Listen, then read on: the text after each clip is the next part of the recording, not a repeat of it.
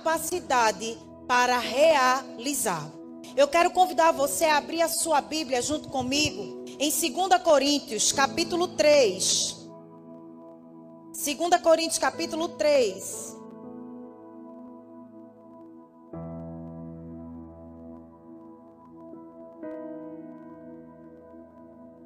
Os versos do 5 ao 6. Que diz assim: Não que possamos reivindicar qualquer coisa com base em nossos próprios méritos, mas a nossa capacidade vem de Deus. Você pode repetir comigo? Mas a nossa capacidade. Vamos dizer de novo? Mas a nossa capacidade vem de Deus. Ele nos capacitou para sermos ministros de uma nova aliança, não da letra, mas do espírito, pois a letra mata, mas o espírito vivifica. Pai, graças te damos pela tua palavra, Senhor. Fala conosco nessa noite, não aquilo que queremos ouvir, Pai, mas aquilo que o Senhor tem para derramar sobre as nossas vidas. Nós já te agradecemos, Senhor, pela tua palavra que nos ensina, que nos corrige, que nos exorta, Pai. Te damos graças porque sabemos que o melhor o Senhor fará. Nós te louvamos e bendizemos o teu nome. Amém, amém e amém. Eu não sei se você, em algum momento da sua vida, mas você já escutou assim? Deus não chama os capacitados, Deus capacita os escolhidos. E essa é uma verdade.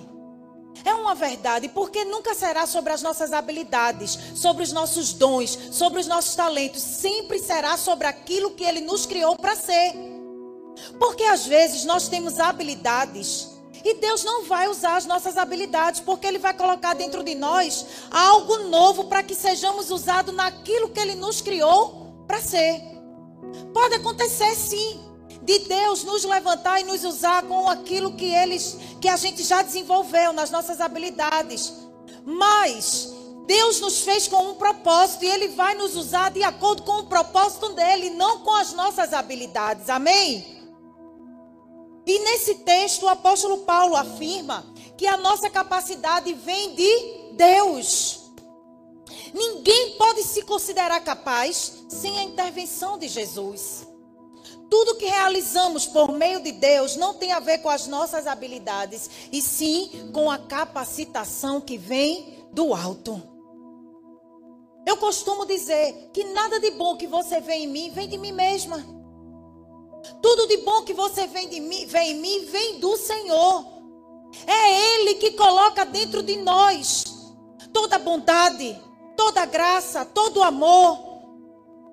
O Senhor é que nos dá capacidade para realizar o seu propósito. Se eu olhar para mim há 25 anos atrás, eu nunca me veria aqui como eu estou. E não é porque eu sou boa, não é porque eu sou habilidosa, não é porque eu tenho jeito, não. É por causa do propósito de Deus na minha vida. Ele me capacitou e tem me capacitado para isso. E com você não é diferente. O Senhor te chamou para um propósito e Ele vai ele já derramou, e se você está aqui e ainda não recebeu, você vai receber hoje presentes que te capacitam a viver aquilo que Ele te chamou para ser. Creia que Jesus te entregou presentes, habilidades, talentos que lhe capacitam de forma poderosa para vencer o mundo e seguir no caminho da expansão. Você pode chamar como habilidades, como talentos ou até dons. Mas hoje eu quero, hoje eu quero conversar com você sobre alguns dons, habilidades presentes que o Senhor já colocou dentro de você e que eles te capacitam para realizar a obra do Senhor. Amém? Você está comigo? A primeira capacitação que o Senhor nos dá é a missão. Jesus nos capacitou com uma missão de vida.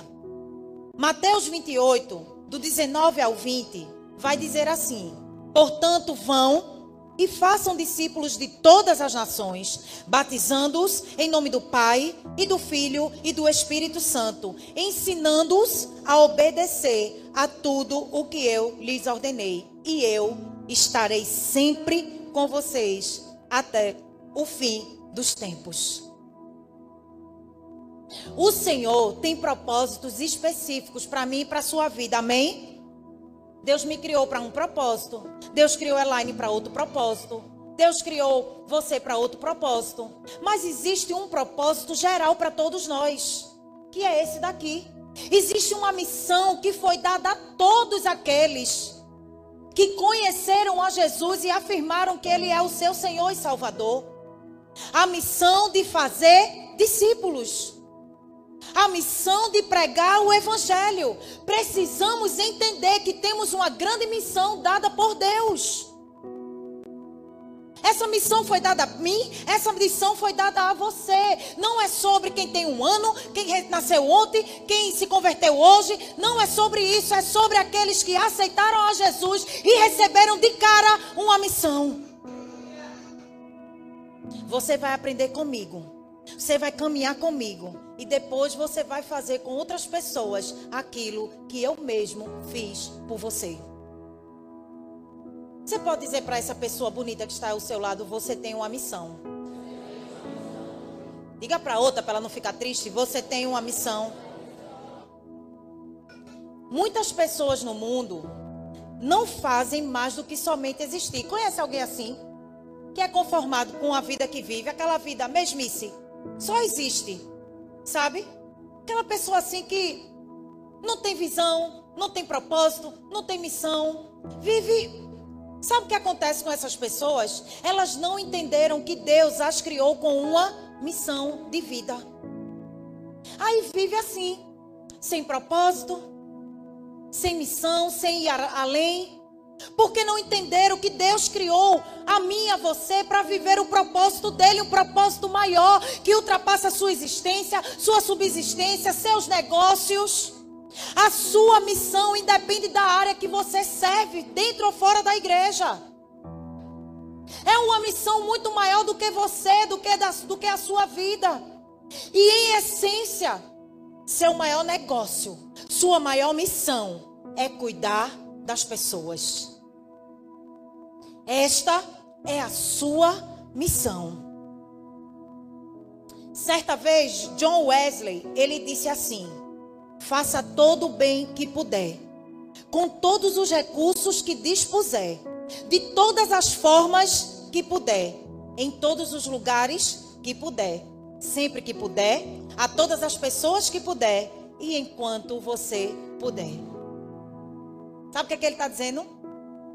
Ajude hoje, ajude agora, ajude amanhã, Ajude esse mês todo, ajude para sempre, até Jesus voltar. A sua missão é ajudar o seu próximo. E o que devemos fazer diante de tal realidade? A minha missão, a sua missão é abençoar, é ajudar, é cuidar, é edificar e é promover vida. Eu vou repetir para você que não prestou atenção. A minha missão, a sua missão enquanto igreja do Senhor, enquanto um filho de Deus, é abençoar, é ajudar, é cuidar, é edificar e promover vida. Ei, você foi chamado para promover vida e não morte. Você foi chamado para ser Jesus na vida de alguém. Você foi chamado para fazer por alguém aquilo que Jesus já fez por você. As pessoas, elas precisam ver Jesus através da sua vida. As pessoas precisam ser tocadas com o mesmo amor que um dia Jesus te tocou.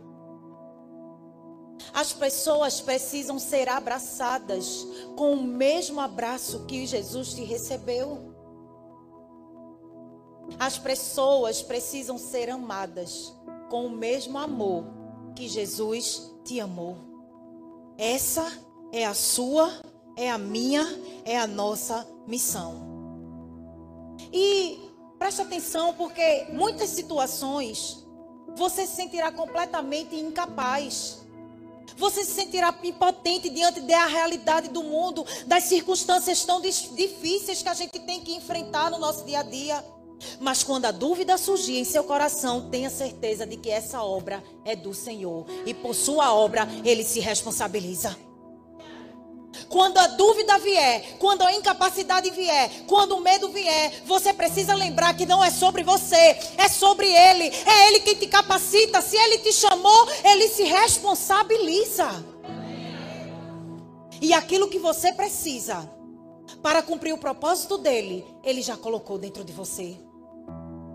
Ele já colocou dentro de você. Ele está ao seu lado para capacitá-lo a realizar. O que foi que ele disse aqui nas palavras que nós acabamos de ler? Nós lemos que ele mesmo está dizendo: Olha, faça isso, cumpra a minha missão e eu estarei com vocês todos os dias da sua vida.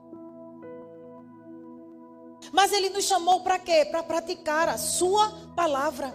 Efésios 2, versículo 10 diz: Porque somos criados, criação de Deus, realizada em Cristo Jesus para fazermos boas obras, a quais Deus preparou antes para nós as praticarmos. Deus criou você para praticar as boas obras dele, não para fazer a sua vontade. Deus criou você para praticar a as boas obras que ele já praticou na sua vida. Quantas vezes nós somos ingratos com o Senhor? Quantas vezes? Porque nós queremos receber dele, mas não queremos dar o que ele nos deu. Queremos tanto, a gente pede tanto, a gente quer tanto ser abençoado, mas a gente não quer compartilhar. Porque eu preguei aqui na último, no último domingo. Deus nunca nos dá uma bênção na quantidade exata que você precisa. Ele sempre vai dar mais, mas não é para você reter, não é para você guardar, é para você compartilhar. Então, na mesma medida que Ele te dá, você precisa tocar em pessoas que precisam. E isso não diz respeito a mim, isso não diz respeito a você, isso diz respeito a Ele. Se eu vivo por Ele, ora. Se você recebeu Jesus, você tem a capacidade de declarar assim como Paulo: Vivo não mais eu, mas Cristo vive em mim. Então você precisa viver como Cristo viveria. Seu lugar. Amém, igreja? creia nesta promessa. 2 Tessalonicenses, capítulo 1, versículo 11. Diz assim: Conscientes disso, oramos constantemente por vocês, para que o nosso Deus os faça dignos da vocação e que o poder e com poder cumpra todo bom propósito e toda obra que procede da fé. Deus está contando com você. Deus acredita em você. Não desacredite daquilo que Deus acredita. Ele colocou algo dentro de você e você precisa colocar para fora. Não se sinta incapaz quando Deus está dizendo para você: Eu coloquei dentro de você uma missão que você é capaz de realizar. Amém? O segundo presente que o Senhor nos entrega é unção. Jesus nos capacitou com unção do alto. 1 João, capítulo 2, versículos 20 e 27. Você pode sei se vai. Coloca aqui no telão. 20 e 27. Mas vocês têm uma unção. Pode o 20 mesmo. Deixa o 20 e depois eu leio o 27. Mas vocês têm uma unção que procede do santo. E todos vocês têm conhecimento. E olha o que o 27 está dizendo. Quanto a vocês, a unção que receberam dele permanece em vocês. Dê um glória a Deus. E não precisam que alguém os ensine, mas como a unção dele recebida, que é verdadeira e não falsa, os ensina acerca de todas as coisas, permaneçam nele como ele os ensinou.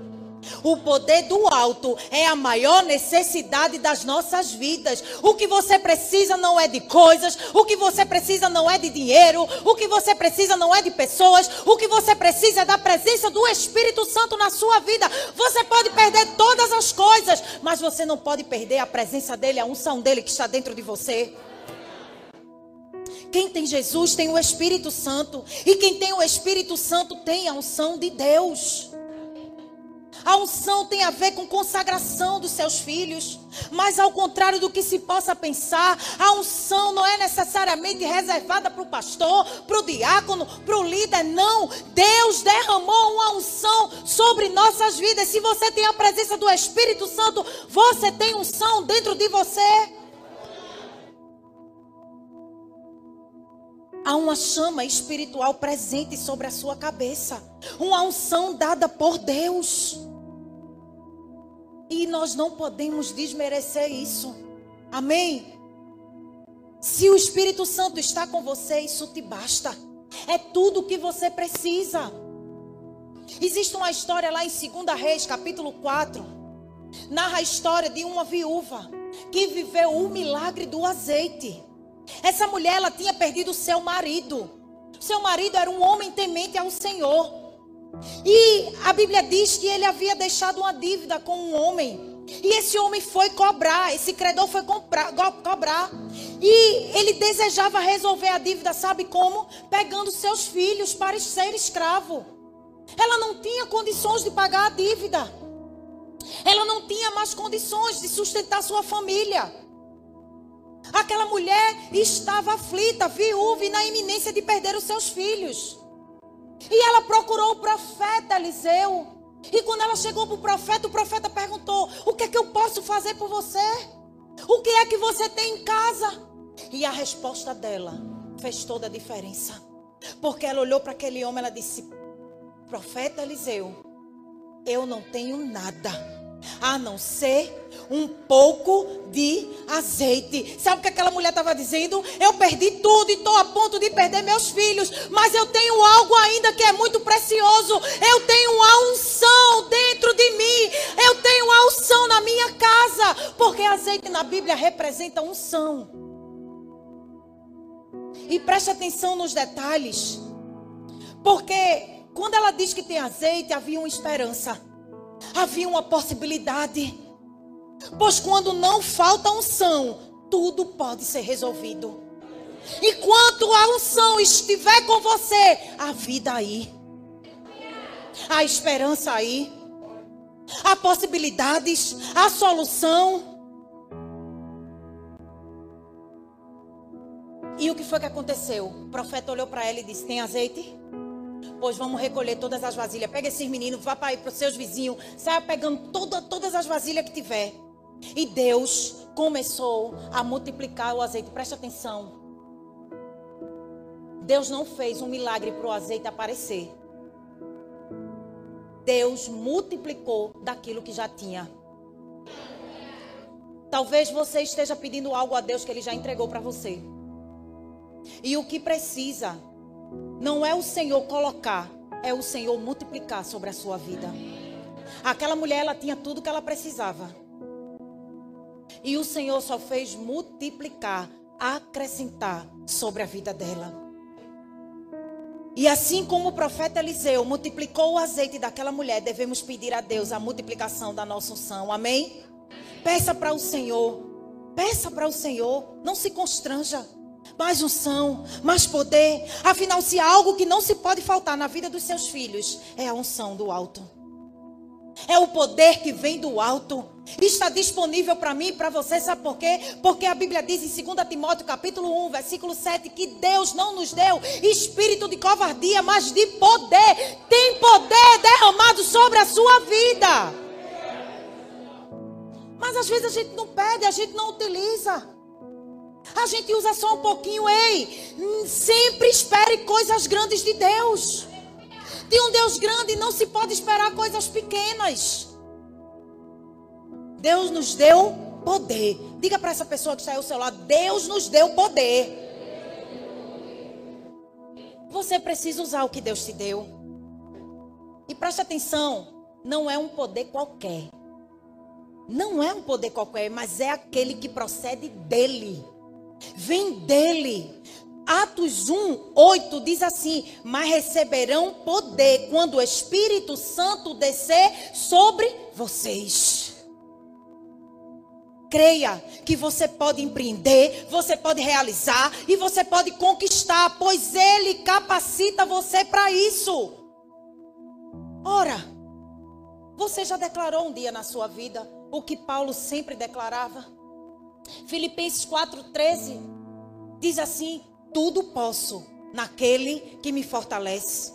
Isso não é uma frase de efeito. Isso não é um jargão de coach. Isso é a palavra de Deus. Não é um negócio que você tira uma foto sensual e bota lá, tudo posso naquele que me fortalece. Não gasta a palavra com esse negócio, não. Amém?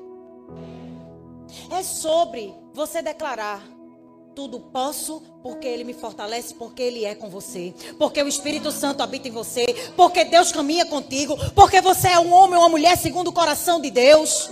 Aí você pode declarar: tudo posso naquele que me fortalece. Deus decidiu expandir o seu poder sobre nós e isso é lindo demais. A palavra declara em João, capítulo 14, o versículo 12 diz assim: Digo-lhes a verdade: aquele que crê em mim fará também as obras que tenho realizado, e fará coisas ainda maiores do que estas. Deus colocou um poder dentro de você, e olha, só Jesus poderia compartilhar seu poder com tal dimensão com a sua criação. Sabe o que, é que Deus está dizendo? Sabe o que Jesus entregou para mim para você? Eu fiz obras mas eu, através da vida de vocês, vocês vão conseguir fazer obras maiores do que eu fiz. Sabe por quê? Porque o Espírito Santo está dentro de você. E o que você tem feito com isso? O que você tem feito com isso que Jesus entregou para mim e para você? Jesus nos capacitou com a unção do alto. Amém? A segunda, a terceira capacidade que Jesus colocou dentro de mim e de você é a compaixão pelas pessoas. Jesus nos capacitou com a sua compaixão pelas pessoas. Marcos capítulo 6, o versículo 34. Diz assim: Quando Jesus saiu do barco e viu uma grande multidão, teve compaixão deles, porque eram como ovelhas sem pastor. O ministério de Jesus era movido por compaixão. O coração de Deus se move por compaixão. E Jesus foi levantado, levantado profeticamente com esse ministério, movido pela graça e pela compaixão. Ei, a compaixão nos torna mais parecidos com Jesus. Você quer se parecer com Jesus? Tenha compaixão. Expresse compaixão. A Bíblia fala em Mateus 9, versículos do 35 ao 38, diz assim: Jesus ia passando por todas as cidades e povoados, ensinando nas sinagogas, pregando as boas novas do reino e curando todas as enfermidades e doenças. Ao ver as multidões, teve compaixão delas, porque estavam aflitas e desamparadas, como ovelhas sem pastor. Então disse aos seus discípulos: ele chamou a atenção dos seus discípulos. Ele disse assim: A colheita é grande, mas os trabalhadores são poucos. Peçam, pois, ao Senhor da colheita que envie os trabalhadores para a sua colheita. Sabe o que é que Jesus está nos ensinando? A Bíblia está dizendo que Jesus olhou para aquele povo e teve compaixão deles. Eu entendo que aquele povo estava perecendo, estava necessitando de muitas coisas. E Jesus olhou para os seus discípulos e disse: Olha, a colheita é grande, muita gente precisa de compaixão, mas poucos se levantam em compaixão. Tem muita gente necessitada, mas poucos querem agir com compaixão na direção do outro. Sabe o que quer dizer isso? É que a gente pensa só em nós mesmos. Sabe o que quer dizer isso? É que quando eu olho para o problema do outro, eu quero, eu quero compaixão para mim. E eu quero confronto para o outro, eu quero misericórdia para mim e confronto para o outro. Quando na verdade o ministério de Jesus é confronto para mim, compaixão para o outro. Ou você não consegue conhece a passagem quando ele manda tirar a trave de quem? Dos nossos próprios olhos. Nós somos assim. Nossa natureza é essa. A gente primeiro quer satisfazer o nosso ego. A gente quer responder às nossas necessidades. Depois, se der, eu olho para o outro. A Bíblia está dizendo: poucos estão dispostos a ter compaixão. E o que é que Jesus pediu aos seus discípulos? Orem. Orem por uma geração que se levanta em compaixão. Ei, essa é a geração que vai se levantar para fazer o que o mundo não sabe fazer. Para olhar por compaixão por quem precisa e não por quem merece. Porque compaixão, queridos, não é sobre empatia. Empatia é lindo, né? Se prega tanto, se fala tanto sobre empatia, se colocar no lugar do outro. Amém. Mas eu posso ter empatia e ir embora. Eu posso olhar um necessitado, ter empatia. Meu Deus, se eu tivesse ali. E passar direto. Mas compaixão não. Compaixão não é apenas sobre se colocar no lugar do outro, mas sobre fazer alguma coisa para ajudar. É sentir o que ele sente e buscar suprir a sua necessidade. É sentir profundamente a dor do outro como se fosse a nossa e não só isso. Buscar resolver. O que é que eu posso fazer para te ajudar? Como eu posso te tirar daí? O que é que eu posso te dar? Porque às vezes a gente fica querendo resolver tudo só com oração. A oração não enche barriga de ninguém. Porque a gente quer ser muito espiritual. A pessoa está com fome e aí você diz: Eu vou orar por você. Eu vou orar, mas eu preciso agir. Eu vou orar por você. Deus vai tirar você dessa situação, mas eu vou trazer aqui. Na minha casa tem dois quilos de feijão, eu vou trazer um para você.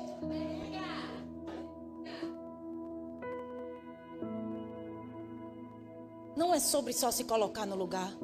É sobre fazer alguma coisa. Jesus ele era movido por compaixão, minha gente. Você vai ver nos evangelhos ele se movendo em compaixão. Tem um determinado texto que a Bíblia diz que Jesus estava cansado. Mas quando Jesus, mesmo cansado, ele ia se recolher para descansar, ele viu uma multidão que precisava de cura, que precisava de libertação. E Jesus podia, naquele momento, ter tido só empatia. Oh, pessoal, ter pena. Meu Deus, estão precisando, mas eu estou tão cansado, eu vou descansar depois, outro dia eu passo por aqui. Ele poderia ter colocado a dor, o cansaço dele em primeiro lugar, não. Ele colocou no bolso e foi fazer o que precisava ser feito. Quantas vezes pessoas precisam de nós e nós colocamos a nossa agenda à frente das dores das pessoas? Depois eu faço, depois eu oro, depois eu dou. Mas quando é comigo, não. Quando é comigo, eu quero agora. Eu quero na hora. Eu fico com mimimi, fulano nem me ajudou.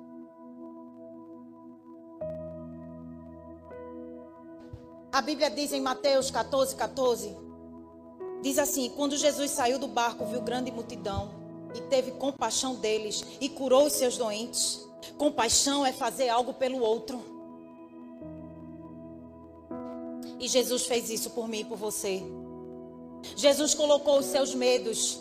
Jesus teve medo? Teve. Jesus sentiu dor? Sentiu.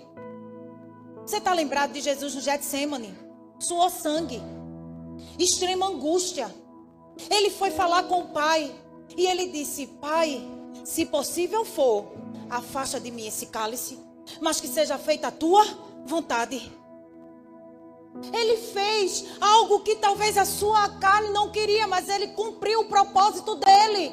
Ele colocou o seu medo no bolso, ele colocou a sua dor no bolso e seguiu para o propósito, para cumprir o propósito do seu pai. Isaías 53 fala sobre isso.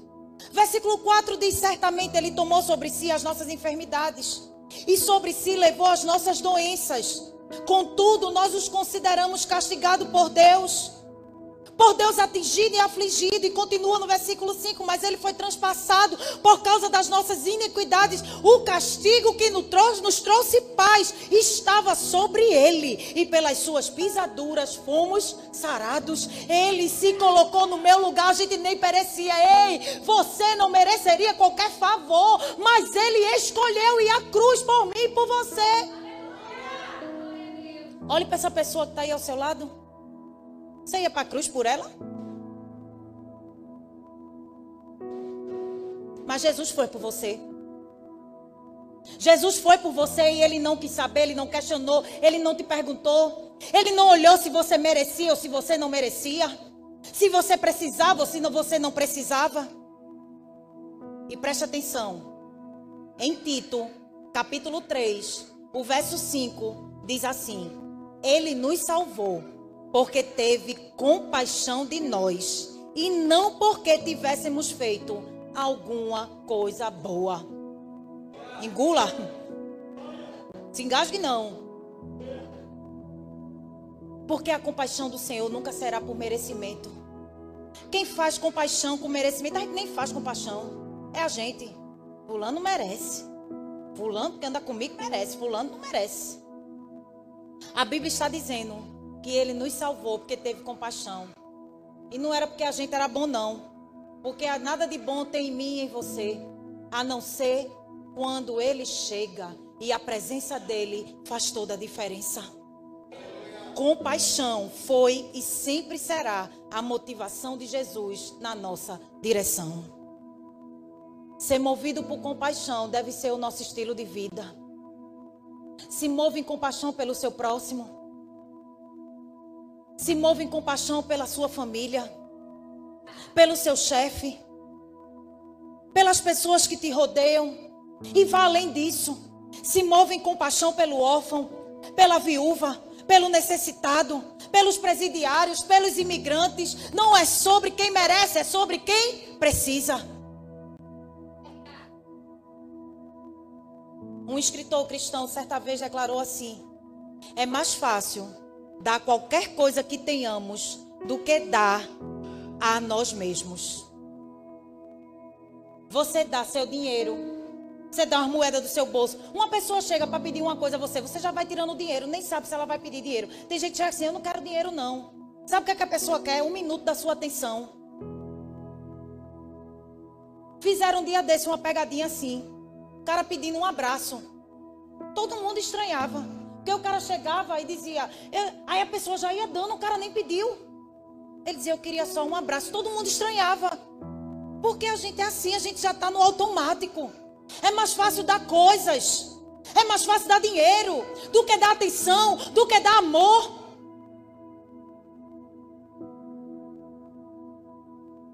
É mais fácil dar qualquer coisa que tenhamos do que dar-nos a nós mesmos, às outras pessoas.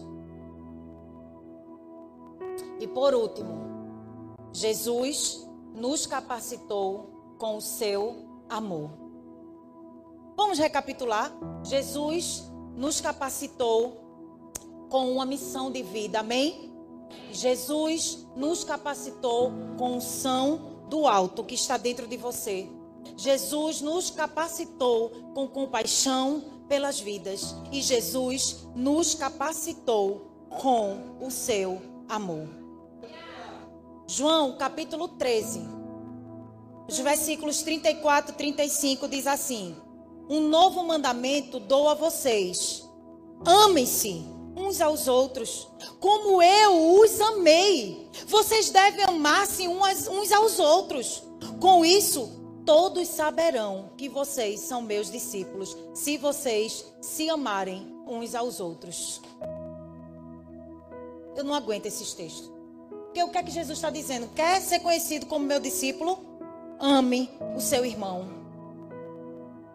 Ame uns aos outros.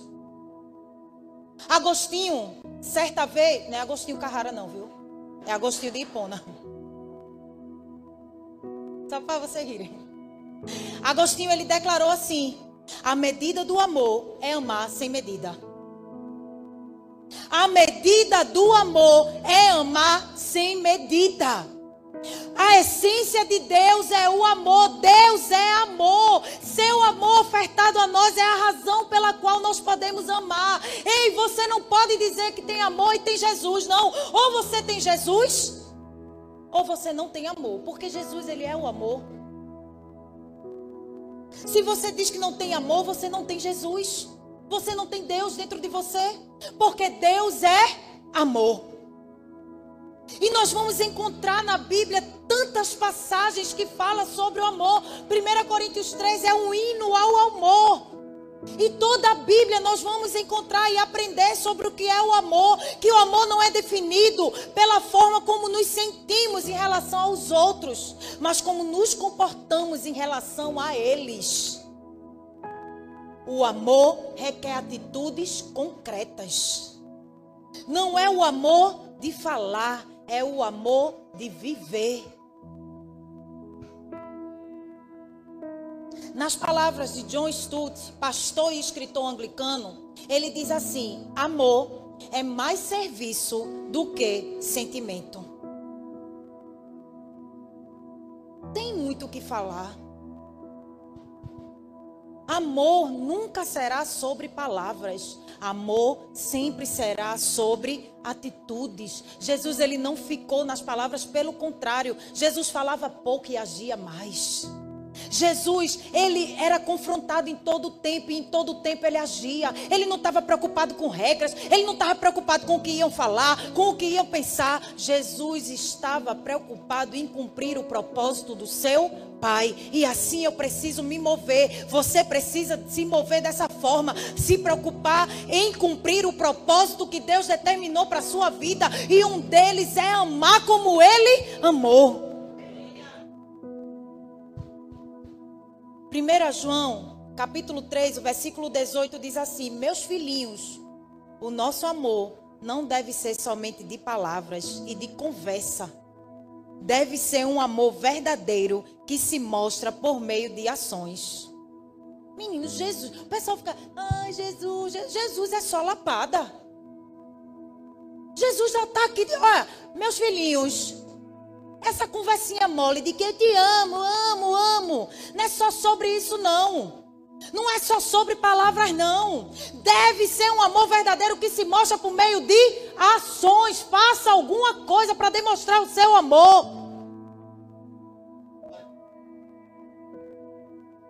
Mas por que Jesus faz e você não faz? Por que você quer receber e não quer dar? Por quê? Porque você se sente melhor do que o seu irmão?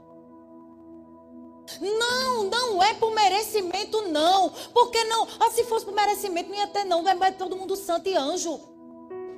Está tudo no céu. Não é sobre merecimento, é sobre quem precisa. É sobre quem precisa desse amor. O amor é o firme fundamento para uma vida cristã genuína e próspera. Ele mesmo nos levará ao cumprimento do segundo maior mandamento, depois de amar a Deus, que é amar ao próximo. Você não pode dizer que ama a Deus e não ama o seu próximo e que não age com atitudes de amor pelo seu próximo. Isso não é amor a Deus. Quando é que a gente vai entender isso? Quando nós vamos entender que quando nós não nos movemos em amor com o nosso irmão, nós não podemos dizer que amamos a Deus, porque a palavra está dizendo: ame a Deus sobre todas as coisas e ao próximo, como a você mesmo. E você vai encontrar no versículo essa compaixão de Jesus. O amor é um presente atemporal da parte de Deus. O amor não tem tempo bom para Deus derramar o seu amor sobre mim, sobre a sua vida. E existem expressões gregas para falar sobre o amor. Eu quero falar quatro expressões com você. Existe o amor filéu, que é o amor expresso em amizade, caridade, afeição e fraternidade. Existe o amor estorge, que é o amor da família. Existe o amor eros, o amor físico, sensual, aplicado entre a relação de um homem e uma mulher na perspectiva conjugal. E existe o amor ágape, o amor divino, o amor cristão, o amor incondicional. E é sobre esse amor que Jesus quer que eu e você nos movamos. O amor ágape, o presente do Novo Testamento descreve a atitude de Deus para com seu filho. Todo gênero humano foi alcançado por esse amor, está lá em João capítulo 3, versículo 16. Só por causa do amor dele que nós estamos aqui. É um amor incondicional. presente somente em quem nasceu novamente em Cristo Jesus. E essa, portanto, é a essência do verdadeiro cristianismo, pois tem sua força maior no próprio Jesus. Dê um glória a Deus aí. Você foi achado por esse amor. O pastor Rick Warren, ele declarou certa vez assim: A melhor definição de amor é tempo, e o melhor tempo é agora. Ame enquanto se pode amar. Ame hoje, ame agora, porque uma hora pode ser tarde demais. A sua vida, a sua existência é fruto do amor de Deus. Você tem amado a todos que Deus tem te chamado para amar? Eu quero terminar com essa frase. Não somos amados por sermos bons. Somos bons porque somos amados.